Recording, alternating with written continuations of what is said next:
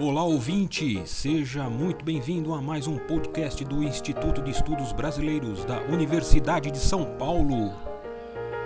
Instituto especializado e sede de acervos importantes de muitos artistas e intelectuais.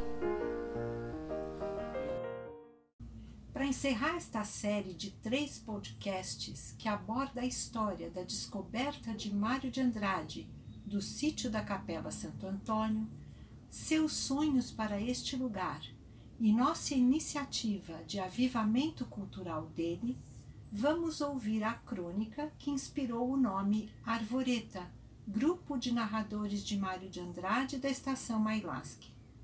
Trata-se da crônica Fábulas, publicada no Diário Nacional em 1931, incluída posteriormente em 1943 em Os Filhos da Candinha e gentilmente enviada a nós pela professora TV Ancona Lopes como estímulo a este projeto, em uma versão corrigida por Leandro Raniero Fernandes, para a nova edição em preparação da obra Táxi e Crônicas do Diário Nacional.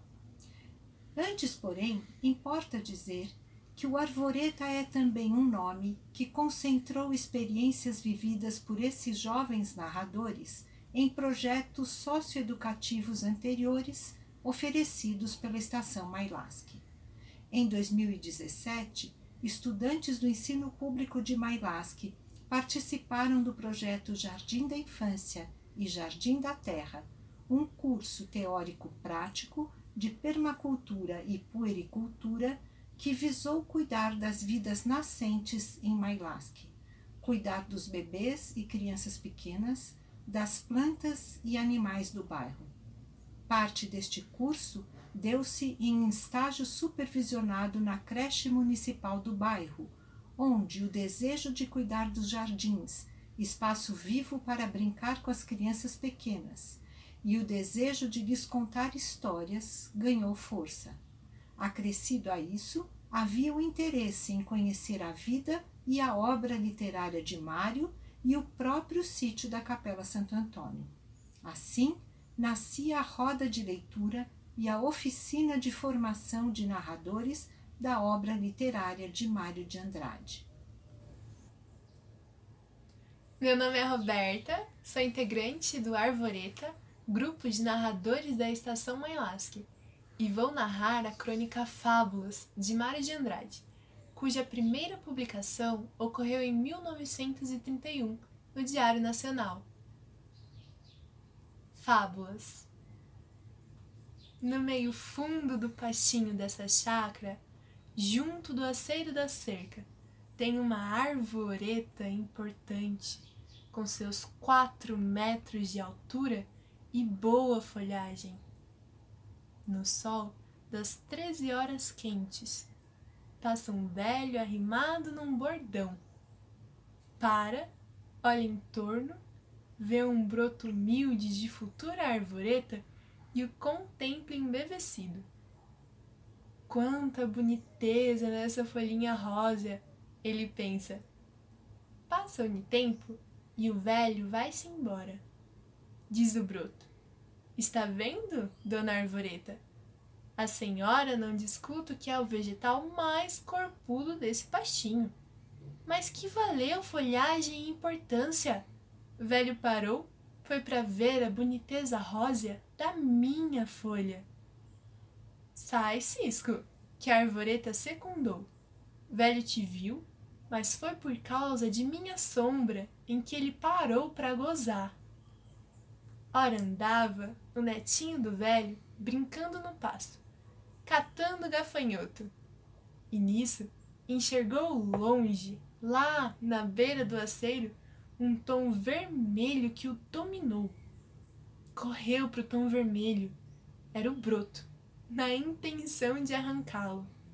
Mas de repente, faltou ar para o foleguinho curto da criança. Ela parou para respirar e se embeveceu, contemplando a arvoreta que lhe parecia imensa no meio do pasto ralo. Esqueceu o broto, que de perto já não era mais encarnado, mas apenas um róseo, sem força e indiferente. Depois, cansou também de contemplar a grandeza da arvorita que não dava jeito para trepar. Deu um contapé no tronco dela e foi-se embora. Aham! riu a arvoreta. Está vendo, seu broto? Você não discuto que seja mais colorido que eu. Porém, Culumim parou foi para espantar da minha grandeza. Sai, ferida! Que o broto respondeu. Foi minha linda cor encarnada que o chamou. Sem mim, jamais que ele parava para te ver, ferida. Que o broto respondeu. Diga, por que foi que Columim te enxergou? Diga, por quê? Ah, não está querendo dizer. Pois foi minha cor ferida, foi minha linda cor encarnada que o chamou. Sem mim, jamais que ele parava para te ver ferida. Ora sucedeu chegar a fome num enorme salveiro que tinha para lá da cerca, que as formigas operárias saíram campeando o que lhes enchesse os armazéns. Toparam com uma quem-quem inimiga que só de malvadeza para as saúvas ficarem sofrendo mais fome, contou a existência do broto encarnado. As saúvas foram lá e exclamaram: Isso não dá para cova do nosso dente. Antes, vamos fazer provisão nessa enorme árvore. Deram em cima da arvoreta, que numa noite e num dia ficou completamente pelada e ia morrer. O broto, que não passava de um primeiro resultado de semente da própria arvoreta, noite e dia que chorava e que gemia soluçando: Minha mãe, minha mãe! Carecendo de fogo em casa, no outro dia o velho saiu para lenhar. Passou pela arvoreta, que era só pau agora e ficou furibundo, pois não é que essas desgraçadas de saúvas me acabaram com a única sombra que eu tinha no pasto? Deu uma machadada raivosa no chão, acertou justo no broto, que se bipartiu, desenterrou e ia morrer. O velho foi buscar formicida e matou todas as saúvas, que aliás estavam sofrendo de medonha indigestão. Depois, pegou no machado e foi à procura de um pau para lenhar. Enquanto isso, a arvoreta moribunda, com vozinha já muito fraca, olhava o broto arrancado no chão. Meu filho, meu filho! Onde que vai, vovô? disse Netinho, topando importante machado no ombro do velho. Vou lenhar, o Culumim logo lembrou da árvore enorme que tanto espantara na véspera. Pois então, para que que você não derruba aquele pau grande que está na beirada do aceiro lá? Ora, que cabeça minha, pensou o velho. Pois se não dá sombra mais e está perdida mesmo, o melhor é derrubar a arvoreta mesmo. Porém, muito já se tinha movimentado no ardente sol. Nem bem derrubou o tronco desfolhado. Veio um mal-estar danado por dentro. Nem soube o que teve. Fez ai, meu neto! Deu um baque para trás e morreu.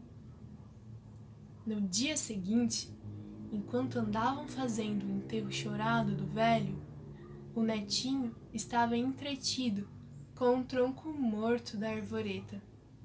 O tronco era retorcido e fazia um semicírculo, que nem de ponte chinesa sobre o chão. Isso o menino fez, só que não imaginando em ponte chinesa. Era uma ponte formidável sobre um rio imenso. O culumim atravessara a ponte. Chegava do outro lado e era o porto, embarcava num galho da arvoreta, caindo por debaixo da ponte, e remava com um outro galinho, e estava tão satisfeito que, pegando a folhinha já roxa do broto, solta ali, enfeitou com ela o chapéu.